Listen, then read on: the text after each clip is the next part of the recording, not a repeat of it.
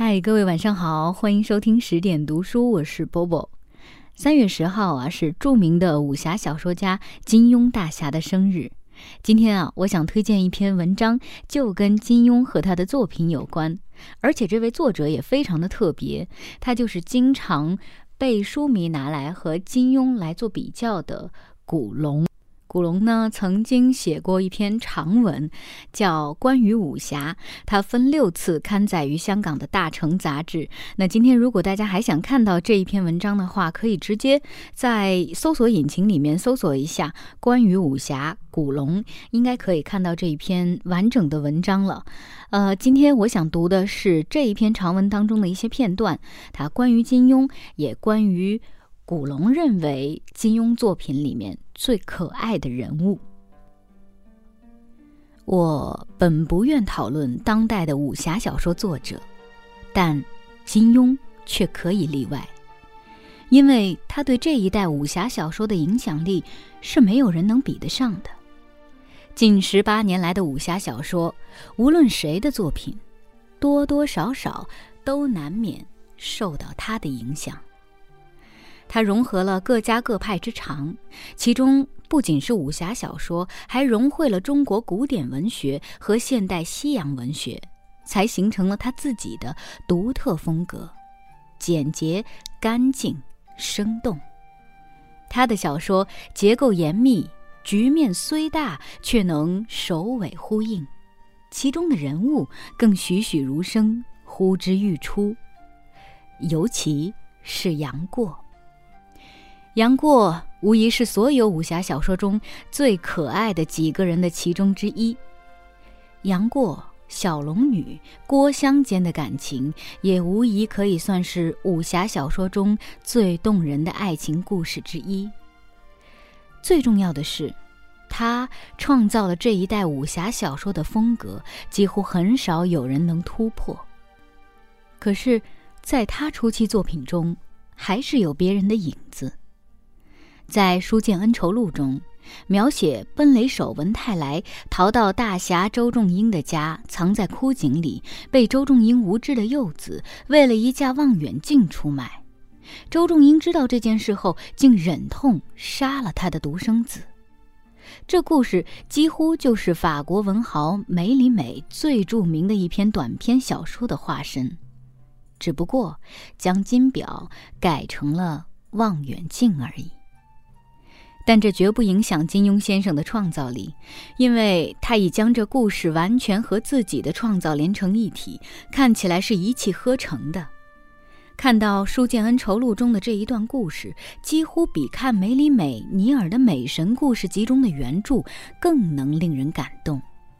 看到《倚天屠龙记》中写张无忌的父母和金毛狮王在极边冰岛的故事。我也看到了另一位伟大作家杰克·伦敦的影子。金毛狮王的性格几乎就是海狼，但是这种模仿却是无可非议的，因为他已将海狼完全吸收融化，以令人只能看见金毛狮王，看不见海狼。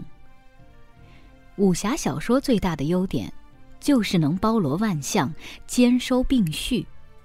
你可以在武侠小说中写爱情文艺，却不能在文艺小说中写武侠。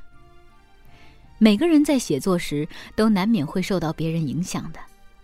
天下文章一大抄，这句话虽然说的有点过火，却也并不是完全没有道理。一个作家的创造力固然可贵，但联想力、模仿力也同样重要。我自己在开始武侠小说时，就几乎是在拼命模仿金庸先生。写了十年后，在写《名剑风流》《绝代双骄》时，还是在模仿金庸先生。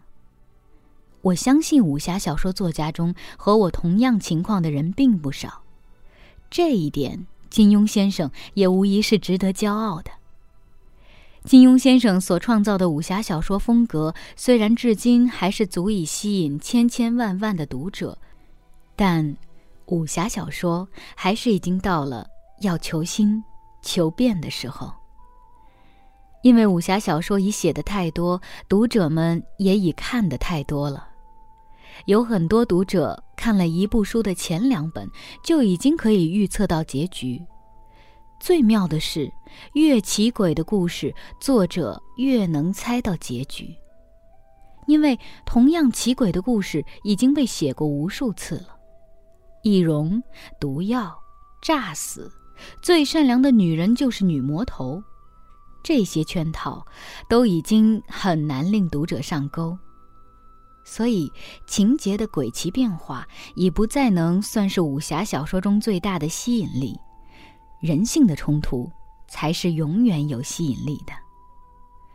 武侠小说中已不该再写神、写魔头，已应该开始写人，活生生的人，有血有肉的人。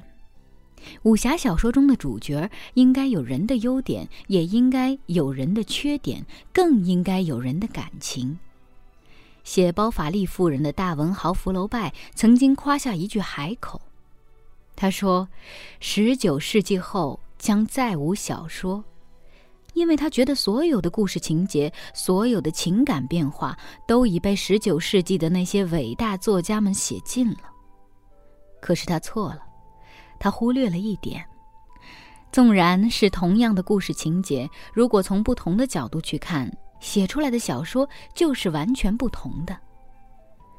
人类的观念和看法，本来就在永远不停的改变，随着时代改变。武侠小说写的虽然是古代的事，也未尝不可注入作家自己新的观念，因为小说本来。就是虚构的。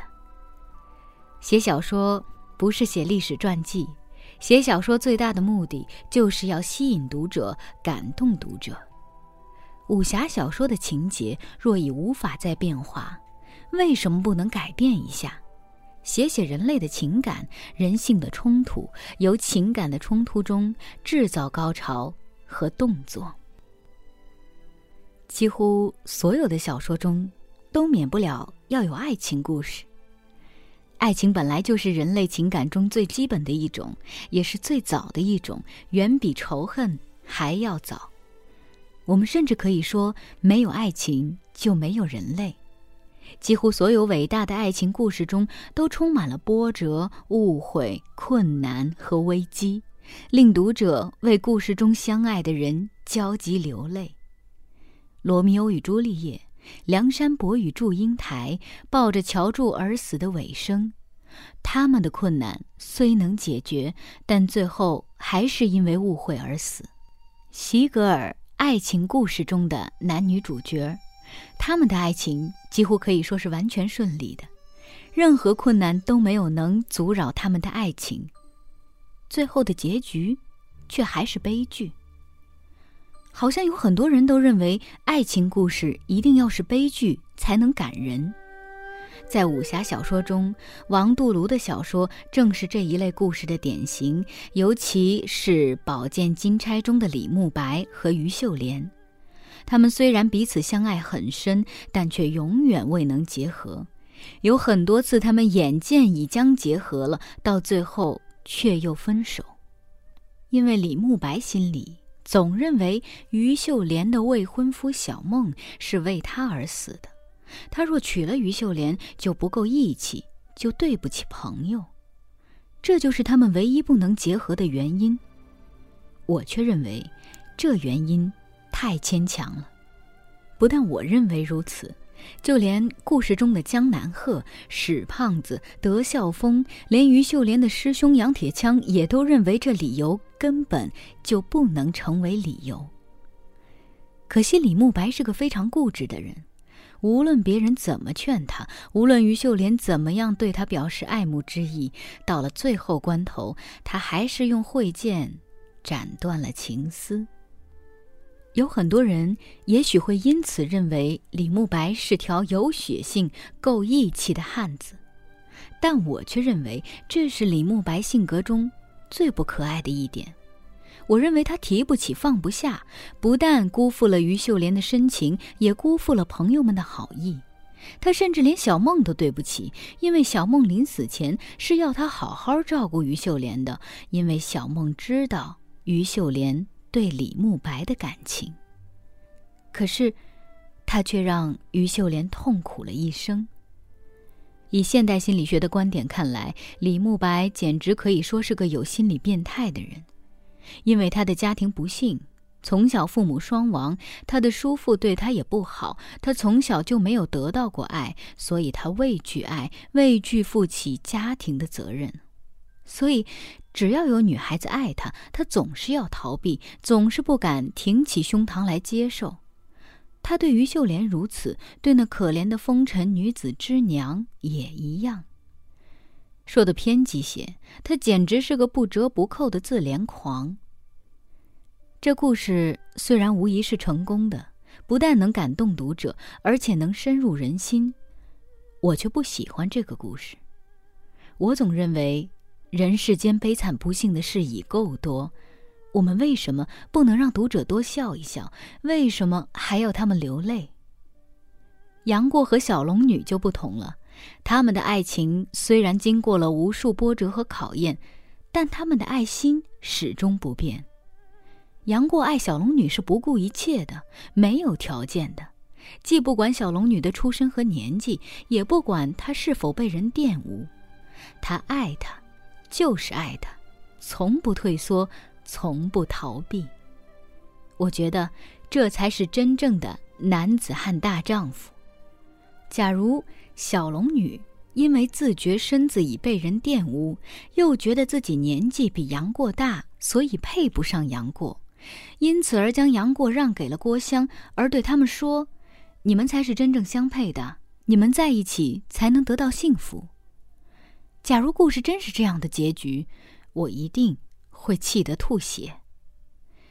有些人也许会认为这故事的传奇性太浓、太不实际，但我却认为，爱情故事本来就应该是充满幻想和罗曼蒂克的，就因为。我自己从小就不喜欢结局悲惨的故事，所以我写的故事大多数都有很圆满的结局。好了，今天的这篇文章这个片段就先为大家读到这儿了。我再说一遍，这篇文章的作者是另外一位非常著名的武侠小说作家古龙。嗯，我非常的推荐大家能把这一篇长文找到，然后从头到尾仔细的读一遍。你会发觉，不管是古龙还是金庸，他们虽然在小说里面创造了一个全新的奇幻的世界，但是这背后却是常年阅读的积累。所以，咱们今天的这篇文章，除了要祝贺金庸先生的生日之外，还想提醒大家的是，坚持读书，读好书。在这儿呢，也想向大家宣传一下咱们十点的一个新的活动，叫十点共读。大家可以关注十点读书会这个公众账号哈，十点读书会 S D Class。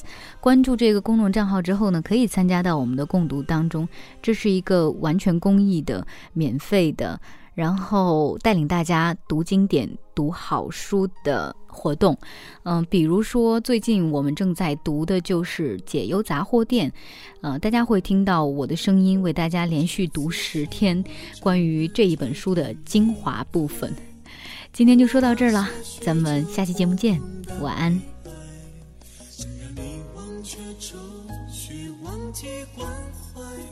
放开这纷纷扰扰，自由自只。是你不经意的离开，成为我这许久不